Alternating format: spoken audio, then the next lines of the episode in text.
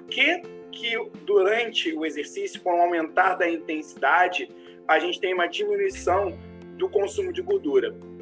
Não é tão fácil de responder essa pergunta.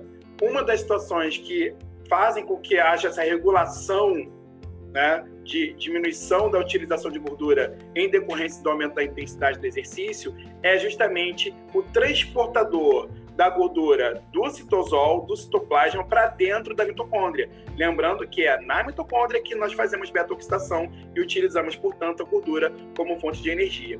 E esse transportador é a carnitina. A carnitina, ela transporta a gordura, se junta a gordura através de uma ação enzimática e, se, e é transportada para dentro da matriz mitocondrial para que se faça a beta-oxidação por um processo de transporte em duas fases, tá? Mas eu não vou explicar aqui, não quero explicar aqui agora esse, esse mecanismo de transporte. Eu vou explicar para vocês o porquê que efetivamente a carnitina é, é, o fator que impede que se haja um aumento da utilização de gordura com o aumento da intensidade de exercício. Observe esse gráfico que está aí na frente de vocês. É de um trabalho de Stephens e colaboradores de 2007, onde eles é, identificaram o papel real da carnitina na regulação do metabolismo no músculo esquelético. E aí, o que, que eles fizeram? Olha só que interessante esse gráfico. Nós temos aqui 100% da carnitina total no músculo vasto, vasto de humanos que fizeram o exercício em bicicleta ergométrica. E olha só que interessante.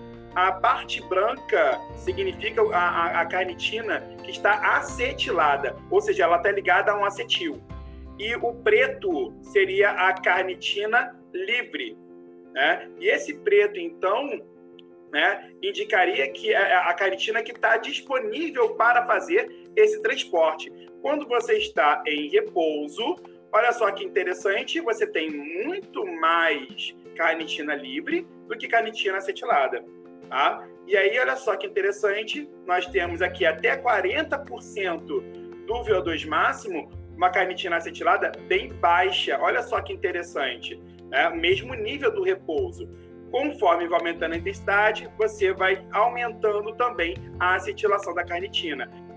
Nós já temos aqui em 60% do VO2 máximo por volta de 50% da carnitina acetilada. Isso vai aumentando conforme se aumenta a intensidade. Então, se eu não tenho carnitina livre, eu não tenho como transportar basicamente a gordura do citosol para dentro da mitocôndria. Então, eu tenho uma impossibilidade né, é, de ligação de moléculas, né, porque elas já foram né, utilizadas por essa ligação da carnitina com acetil. Então é isso, galera. Um dos fatores que impossibilitam o aumento da utilização de gordura com o aumento da intensidade do exercício é a carnitina. Tem somente esse?